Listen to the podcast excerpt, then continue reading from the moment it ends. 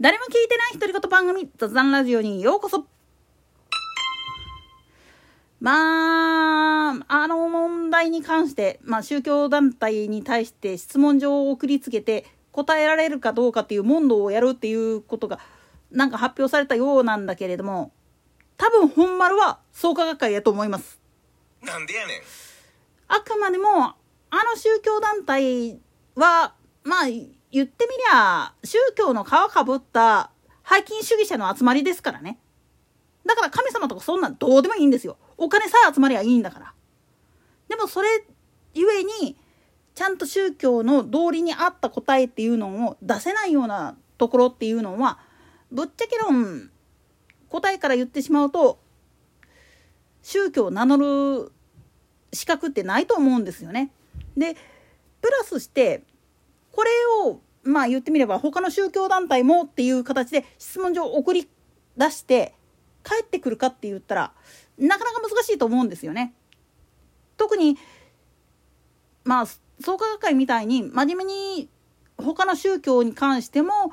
いろいろと勉学していきなさいよっていうふうに言われてやってる団体っていうのは稀ですからね。でプラスしてまあ言ってみるとなんで創価学会がケチつけられてるか長年そういうふうにまあ言ってみるとメディアとかでいじられてるかっていう背景を言ってしまうとそもそも論になってくるんですよね。特に新興宗教団体っていうグループに入ってるやつっていうのは元の根流自体が結構あやふややったり中には本当に実態がないのもあるんですよね。なんでやねん。実態がないというよりもないからこそ逆に言ったらそれをごまかすために紙札を受けた戦時下において自分たちの団体が潰されないようにするために紙札を受けてでまあ言ってみるとかけるキリシタンみたいなことをやってたっていうところもあるわけなんですよね。それに対して学会っていうのは本当に創創立者である牧口先生なんかが紙札を受けるなんて言語道断言って突っぱのけたがためにまあ言ってみると不敬罪っていうことで公安に連れ去らわれたわけであってだからいっぺんは潰れてるのになんでお前ら復刻してんねんっていう感じで見られてるんですよね。でプラスしてそれゆえに怪しい団体のまんまでまあ言ってみると常に見下されてたわけなんですよね。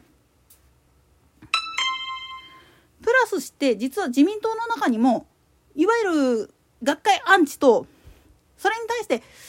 それはそれで認めるべきじゃないのっていうグループっていうのが明確にあっていわゆるどの画面一派まあおいらがそういうふうに呼んでる人たちがいるんだけれどもその人たちらはもう終始あれはインチキ宗教団体だって言って潰そうというふうに動いてるわけなんですよね。ただたまたまそれの親玉みたいなんがうんちょっとねっていう感じなんですよ。ただあのこんなこと言ったらあかんけどだからといって他の宗教団体までねそういうことで疑いをかけてしまってもっと言ってしまったら宗教なんていうのは潰れてしまえって言うて過激なことを言ってる人らがむしろ私たちの方が正解だったんだ言って今騒いでるわけなんですよね。それ見ていて思うんですよ。何時代遅れなことやってんねんって。まあ今日の朝っぱらのニュース一部報道機関でチロッと流れたんだけどあの姿見ててねみっともねえなーって思うんですよ。なんでやねん。自分たちの答えの方が正解だったんだ言うて叫んでる人たちは自分たちがやらかしたことに対する尻拭い全然終わってねえのに何言うとんねんっていう話なんですよ。まあ大体社会共産主義っていうのを唱えてる人たちの理想郷っていうのはどうしても宗教というのが堕落を生んでるっていう風な言い方してるけどそもそも堕落しているのは聖職者であろうが誰であろうが関係ないんですよ。人間だからこそ堕落するんです。なんでやねん。もっと言うと法ねじまけでまでも堕落してしまうというか背筋主義に走ってしまうのはお金がなかったら行動ができないもっと言ったらお金しか信じられるものがないっていう風な社会になってしまっていることに気づかないといけないんですよね。同時に宗教っていうのは各宗派いろんな地域差とかいろんなものがまあ違ってるわけだけどでも共通している一筋の部分っていうのはあくまでも人間本位であること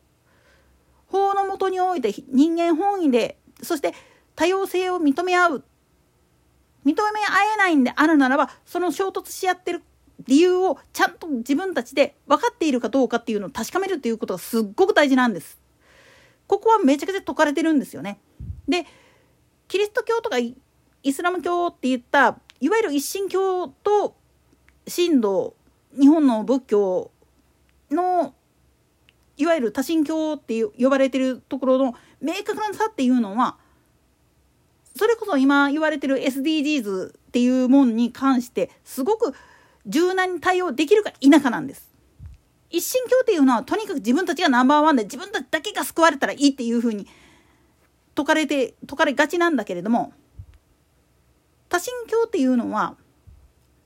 いろんなところに神様がいてつまりさまざまな自分の直接目に見える範囲内だけじゃなくてその奥にいるやつバックヤードの方に隠れてるやつっていうのも実は関係者なんだよだから絶対に自分自身を卑下してはいけないしかといって相手を見下すなんていう態度は絶対取っちゃいけないっていうふうに教えるもんなんです。宗教って本来はそういうふうなことを教えなきゃいけない部分なんですよね。相手に失礼ないように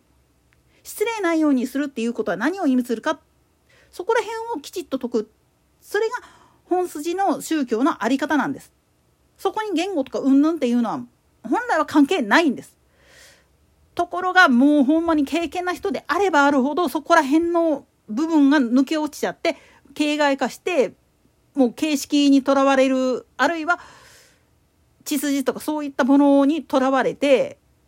なんでやねんっていう話になってくるわけなんですよね。こそ共産革命が必要なんだって言ってる人たちっていうのはごめんやけれどもその行く末っていうのは結局堕落でしかないんだよ。自分たち一人一人が自分たち自身で決めていったことに対して責任を持つプラスそれに対して過剰なまでに他の人に干渉する必要性もないんだよ。ただ相手と自分は常に対等な存在として見てくれてるっていうことを意識した上で行動しなさいよっていう部分が抜け落ちてるから叩かれるんだよ。実際に原点に回帰していったら民主主義だって最終的に行き着くところは共産です。共産主義に行き着くとは思うんです。ただそれまでの段階のところで大事なのはこの格差って何なの？なんで差別されるの？って言った時にちょっと考え方を変えてみるんですよ。自分たちのことを見下してるっていうことはこの人たちらは自分の世界以外は知らないんだ自分の世界以外のものを知ってしまうととてもじゃないけれども侮蔑する理由っていうのも消えてしまうんですよね。侮蔑される最大の原因なんていうのはものを知らないからそして自分の方が上だと勘違いしてしまってるからこその話です。ただしまあ言ってみるとジェンダーフリーだなんだっていうのだってこれ言葉悪いけれども時と場所にもよるじゃんかっていうやつです。それこそ本当に佐渡御所じゃないけれども時によるなんですよね。といったところで今回はここまで。それでは次回の更新までごきげんよう。